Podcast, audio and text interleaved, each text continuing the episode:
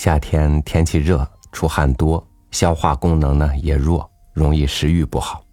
这段时间我就正在遇到这种问题的困扰。吃冷食呢，的确一时舒爽，但是又对身体不好，所以吃什么呢？吃点酸的吧。今天呢，和您分享梁实秋的文章《酸梅汤与糖葫芦》。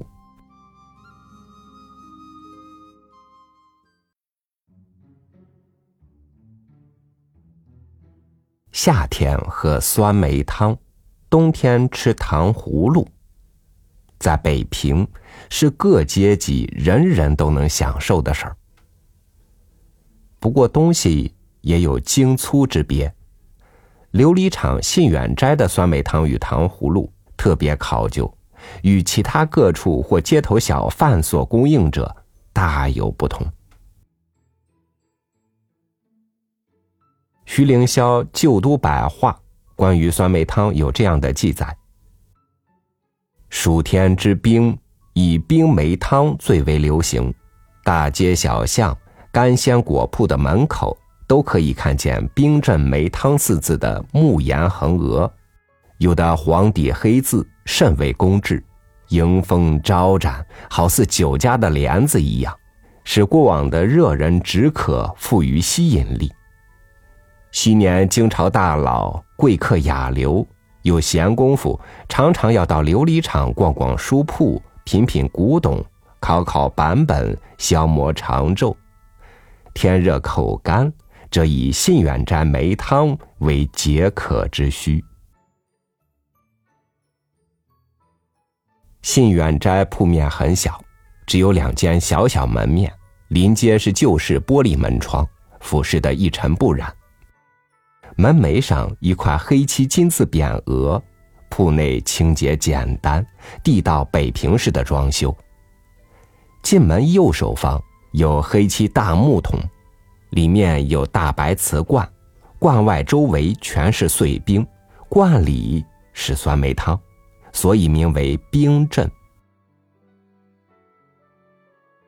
北平的冰是从什刹海或护城河挖取，藏在窖内的。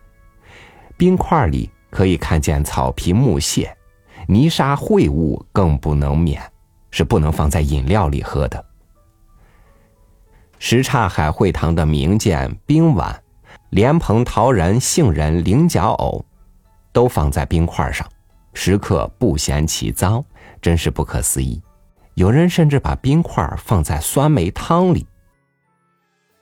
信远斋的冰镇就高明多了，因为桶大罐小冰多，喝起来凉沁脾胃。他的酸梅汤的成功秘诀。是冰糖多，梅汁稠，水少，所以味浓而艳，上口冰凉，甜酸适度，含在嘴里如品醇醪，舍不得下咽。很少人能站在那里喝那一小碗而不再喝一碗的。抗战胜利还乡，我带孩子们到信远斋，我准许他们。能喝多少碗都可以，他们连进七碗方才罢休。我每次去喝，不是为解渴，是为解馋。我不知道为什么没有人动脑筋把信远斋的酸梅汤制为罐头，行销各地，而一任可口可乐到处猖狂。信远斋也卖酸梅卤、酸梅糕，卤冲水可以制酸梅汤，但是无论如何不能像站在那木桶旁边细啜那样有味儿。我自己在家也曾试做，在药铺买了乌梅，在干果铺买了大块冰糖，不惜工本，仍难如愿。信远斋掌柜姓肖，一团和气。我曾问他何以仿制不成，他回答的很妙。请您过来喝，别自己费事了。信远斋也卖蜜饯、冰凉子儿、糖葫芦，以糖葫芦为最出色。北平糖葫芦分三种，一种用麦芽糖，一种用麦芽糖，北平话是糖稀，可以做大串山里红的糖葫芦，可以长达五尺多。这种大糖葫芦，新年场店卖的最多。麦芽糖裹水杏没长大的绿杏，很好吃。做糖葫芦就不见加，尤其是山里红。常是烂的，或是带虫子时。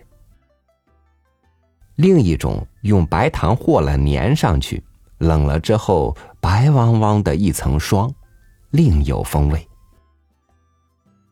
正宗的冰糖葫芦，薄薄一层糖，透明雪亮，材料种类甚多，诸如海棠、山药、山药豆、杏干、葡萄、橘子、荸荠。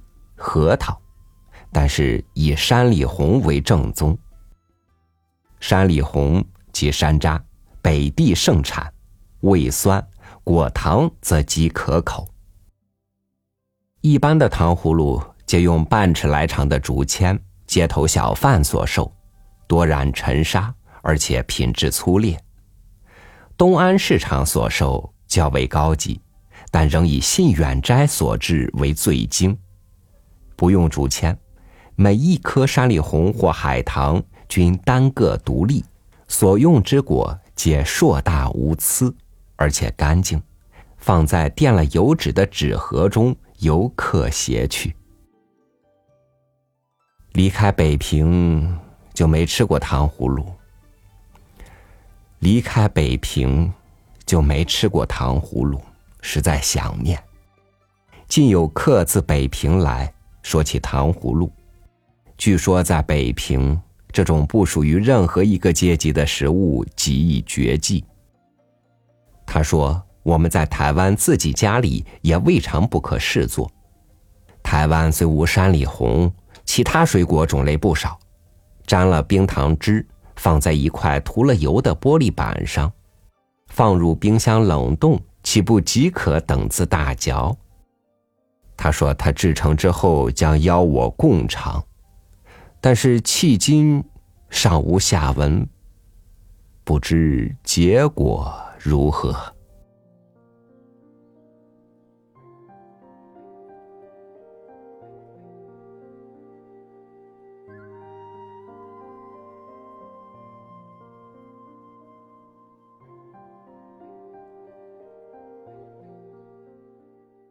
我想，这个世界上没有哪个民族比中国人更懂得食物，比我们对食物有着更深刻的感情。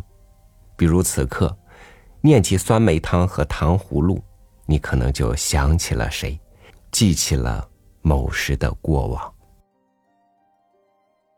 感谢您收听我的分享，我是朝雨，祝您安好，明天见。